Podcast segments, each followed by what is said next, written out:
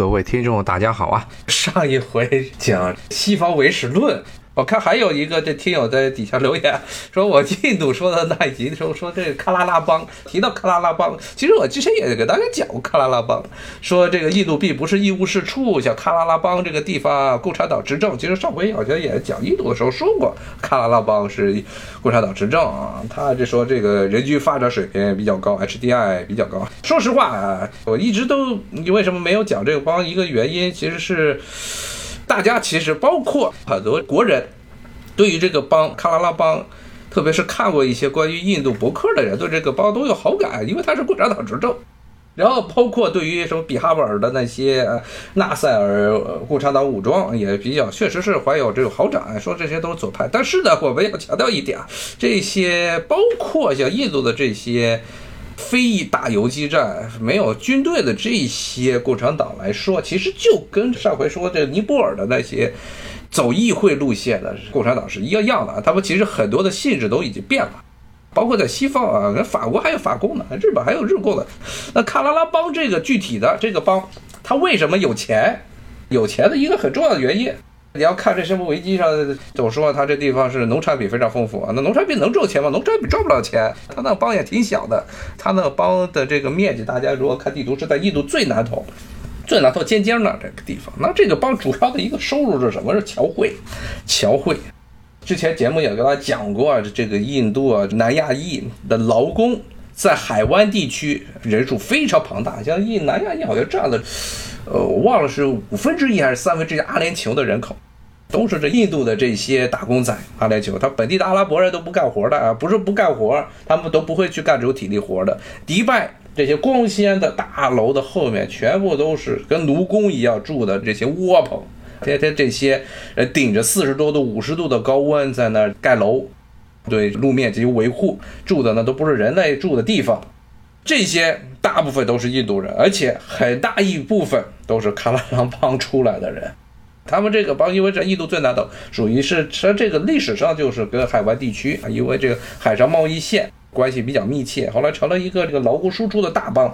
今年情况不太好，这两年情况不太好。从去年开始，为什么？就是因为新冠疫情，所以很多的这些海湾国家都是把这些外部劳工供给量给砍了，所以大量的这劳工回到喀拉拉邦，现在也成了一个他们这个帮很头疼的问题。这些喀拉拉帮出来的劳工外劳是印度侨汇，他们这些海外这些印侨，他往国内汇外汇的重要的一个来源。印度的外汇的一个很重要来源是这一些海外劳工，但是他们现在海外劳工没工作了，所以现在印度的经济的问题，甚至的不光是现在经济停摆，国内经济停摆，还有是因为国外像这种侨汇没了，侨汇没了，现在印度本身就是一个贸易逆差的国家啊，外汇是一个非常珍贵的东西，很大一部分外汇都来自于这种侨汇，就没有这笔钱了，印度的经济会更差。特别是这些外侨、这些侨工们所在的地方，这喀拉拉邦，不然的话，你想想，其实很简单的一个道理：凡是这种走所谓的议会道路的共产党执政地方，都有一个很大的问题。你如果你没有搞土地改革，没有搞资产的再分配，然后呢，你又陨落了很多的这些所谓的社会福利项目、公共医疗，老说克拉拉邦也公共医疗、公共教育。这都是花钱的，你钱从哪儿来？如果这些地区的经济还是这么一个，可能绝大部分的生产资料被地主，像印度这种国家就是被地主控制。你看，在别的这些西方国家是被资本家控制，这种情况，你不搞这种资产的再分配、生产资料的再分配，你这钱怎么办？你国家没有办法去动这些资本家、地主奶酪，你光是是给这些民众们去发放物资。免费医疗或者什么最低的工资线，包括免费医疗、免费教育，你这钱从哪来？钱没有办法来，因为国家无法控制这些生产资料，或者你地方政府控制不了生产资料，所以最后的结果就是绝大部分的你要拉美地区的这些左派执政，执政一直会出现很严重的问题，政府财政赤字严重，就是因为允诺太多的钱，但是呢，他没有改革，没有办法去对抗国内这些大资本，包括甚至很多的大的地主。那像喀拉拉邦这种地方，它之所以共产党能在当地有一定的这治理能力，最大的问题可能是因为他这个邦本来就有钱，因为他跟海湾地区关系。但是你要反思一下啊，他其实啊，这些印度的强攻啊，在这个阿联酋这种地方，真的是过的是猪狗不如的生活。这些阿联酋自己本地的人都不干，当地的这阿拉伯人就把他们当奴隶用，然后辛辛苦苦把钱汇回来，来供给这个帮他这一套的社会保障制度。这种情况下，你能说它是个好事儿吗？其实我觉得有的时候感觉不太对头啊，感觉就是你把这个帮自己的帮民给卖了。卖了这些钱来补给这个帮的财政收入，让这个帮有一定的生活水准，你这个是社会主义理念吗？觉得不太像，人口红利理念吧？靠牺牲一部分人来这满足整体社会的稳定性，那你跟奴隶社会有什么区别？你只不过是这奴隶社会，奴隶是内卷化了，是自己的人在自己国家当奴隶，你这个是把人输出到海外当奴隶去了，然后靠这些人来赚钱。所以我觉得这种，特别是左派政党，一个他们执政最大的一个问题，就是他们其实还是种妥协，你没有办法在社会上进行生产资料的再分配，然后呢，你要要去当一个护窗的将，补窗的这么一个哥们儿的形象啊，那最后的结果就是肯定会出现入不敷出的局面，那怎么办？那只能够牺牲一部分的利益，像哈拉拉这种地方就是，当然了，今年他们的情况可能比较头大，外侨都回来了，比较不好。当然，这不光是喀拉拉邦一个地方的问题，是绝大部分这些西方的左翼政党，特别是拉美地区的这种左翼政党，为什么非常容易执政，也非常容易丢掉自己的政权？一个问题就他们没有稳定的收入来源，没有政府能够控制的收入来源，最后允诺的这些大蛋糕都出事儿了。当然，这个看来还有一个非常有趣的地方啊，当然也值得说的一点是，它的这个 HDI 人类发展指数比中国的很多的富庶的省份都高，比江苏、比这浙江都高，这就比较吓人了。所以这就带出来另外一个很有趣的话题。就是 HDI 这个东西，其实之前节目也跟大家讲过啊，这个东西的评分机制有很大的缺陷，一个很严重的缺陷，就是这人口素质这一块教育，中国的这些 HDI 只能说是在全球范围内算高，它不是极高，很多西方国家发达国家都是极高，包括很多拉美国家都是极高，它这个原因就是在于教育年限，中国普遍教育年限比这些拉美地区，比很多甚至部分的非洲国家要低。但是教育年限这东西本身就是一个不是特别好的衡量人类发展指数的东西，因为你教育的年限在，但是你要要是这老师的素质太差，那教出来的人一样糟糕。包括像美国现在反制这么严重，那像南部地区、南部这些州反制这么严重，为什么？就是因为公共教育、公立教育教师的素质忒差了些。好多这些地区的这些老师，你教是给学生教了小学六年，他有的是这边一般中学九年，九年之后再加三年高中，是他们都教了九年或者十二年。但是呢，这老师天天就把学生当放羊放着，你怎么办？这些地方你看这个人类发展指数都比中国高，你一看这些学生的素质，哎呦，那叫一个差呀，什么都不知道。那你说这个怎么办？所以呢？其实这个 HDI 中一个核心的给中国这个拉后腿的东西，就是这个教育年限。这个教育年限本身是一个非常有争议的加权指数。它这个加权指数，说实话，因为它整套这个 HDI 是意大利人搞的，后来联合国运用了，现在基本上就成了一个很多西方国家用来掩饰自己内部一些问题的这么一个数据了。因为只要你确保这些人都上够足够年的学了，你这 HDI 发展指数就是极高，那怎么办？别的东西其实很多东西，中国的这边人均发展指数跟很多的排世界前五十的国家都差不多了，它就这个东西。你是这个国家治理是为了去追求几个指数吗？去追求数字吗？GDP 呀，追求 HDI 呀，或者追求什么世界大学排名啊？这些东西，这只是一串冰冷的数字，而且是完全是可以被人操作的。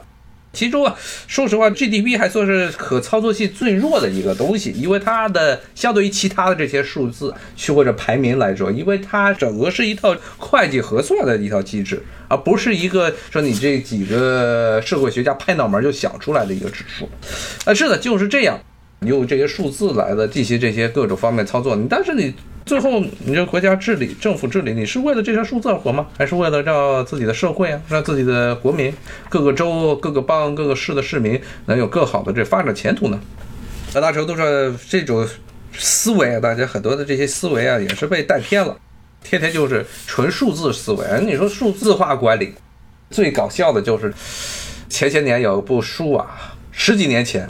特别有名的一个书《万历十五年》。黄仁宇，黄仁宇本身是个人，他是个军痞，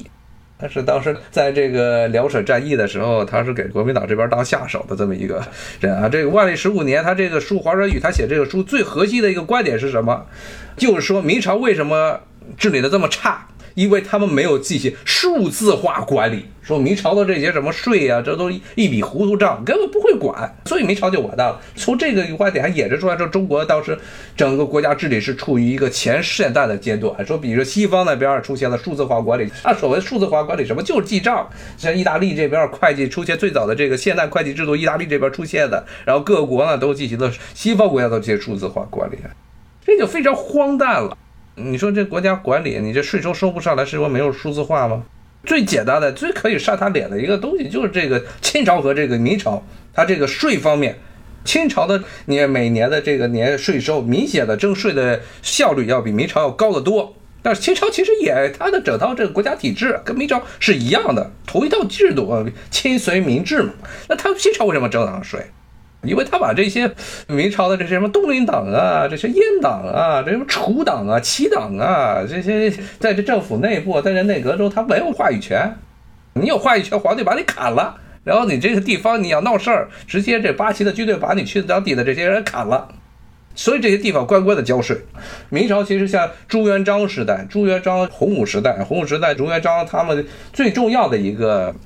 政策之一就是要在江南地区征重税，因为这本身这个地区就是最富庶的地方，它这主要的税收来源，结果合计到最后啊，到了明末的时候，这些地方根本这个税收征不上来，被迫的这明朝再要在别的地方征更多的税，什么辽饷去跟这个后金后来清朝打仗，为什么？就是因为这些很多的这些富庶的地区，江南。征不了上来税，清朝之后他征税，在江南征的税特别狠。江南的税，江苏啊、浙江这一带的税负是比别的那些省份都要高的。在明朝上，原则上它也是高的，但是它征不上来。清朝它能征上来，所以它的这国库就比明朝的充裕。与其说中国华人这种说法是数字化管理，不如说这是政府的执行力的一个问题。明朝它的一套政治制度，特别是在明成祖之后、永乐之后，就出现了一个问题，就皇权不行了，皇权没有办法制衡内阁大臣们的这些行为，特别是你像土木堡之役之后，甚至呢这个军权、军队的权力都摇摇欲坠，最后只能听这些大臣们在那胡说八道。所以你看这个挺搞笑的。今天又扯歪了，现在最搞笑的就是这土木堡之役遭殃的这皇帝明英宗。明英宗他明显的他是一个英这个庙号是个比较好的号，明英宗这个英是个比较好的庙号。一般什么庙号不好？武宗，你要这个庙号是武就不行。明武宗。就是被后面的这些大臣们说，他这民主都不行啊，天天搞爆房，还跟比自己比自己大十几岁的这个女人搞姐弟恋，又怎么着？然后天天带军队去到处乱打。这是明武宗，他名义上武好像听着是个好词的，实际上是个在庙中是个贬义的。民族的，他这个号，特别是他这个庙号，还有后世对他评价是比较好的。你看这皇帝干了啥？大家记得明宗这个家伙，就是因为他的土木堡之役被野仙，被这个瓦剌的野仙太师给俘虏了。这在中国历史上都是非常罕见的事情。一个统一大一统的王朝的皇帝，亲征居然被一个游牧民族给俘虏了，这事情非常丢脸。但是呢，士大夫们对他后面的这些评价还是特别好。这比较吓人，比较吓人。原因就是后来大家知道这个明玉宗之后是他弟弟景泰帝当政，景泰帝当政，结果景泰帝最后快死的时候啊，这个明玉宗发动了政变，他把景泰帝给废了，然后顺带的把北京保卫战的功臣于谦给杀了。于谦当时是坚持要立景泰帝为新的皇帝的啊，拒绝了野先的一系列的非常荒诞的要求，所以他把金朝的三大营全部都丢光了，军队要重建。这个皇权没有军队，皇权甚至连声誉都没有了，甚至呢，他是靠把自己的弟弟的皇位给夺了之后再重新复辟的。所以呢，之后对于尤其是民族复辟之后啊，对于大臣们，史书记载、明史记载说，大臣们非常的友善，大臣们说什么，非常的能够倾听大臣们的声音。这实际上听的好像是好事儿，但实际上呢？你觉得倾城倾听大臣们声音，不如说是对很多这些文官体制的很多的不合理要求，你就有了退让，就有了妥协，很多在一些原则上问题上就进行妥协，包括后面其实明朝后来一系列这些烂事儿，都是这样问题啊。其实就是你说中国没有分三权分立吗？中国历史上一直是有各种权力的分立，皇权与文官的权利。特别是从宋朝之后，历代都是皇权和文官权力，它是一个既合作又对立的关系。皇权太大了，就变成这皇帝一家一言；但是呢，文官权力太大了，可能对于这个国家来说也不是好事。明朝后期就是这样。好，今天就跟大家讲到这儿啊，谢谢大家，下回再见，拜拜。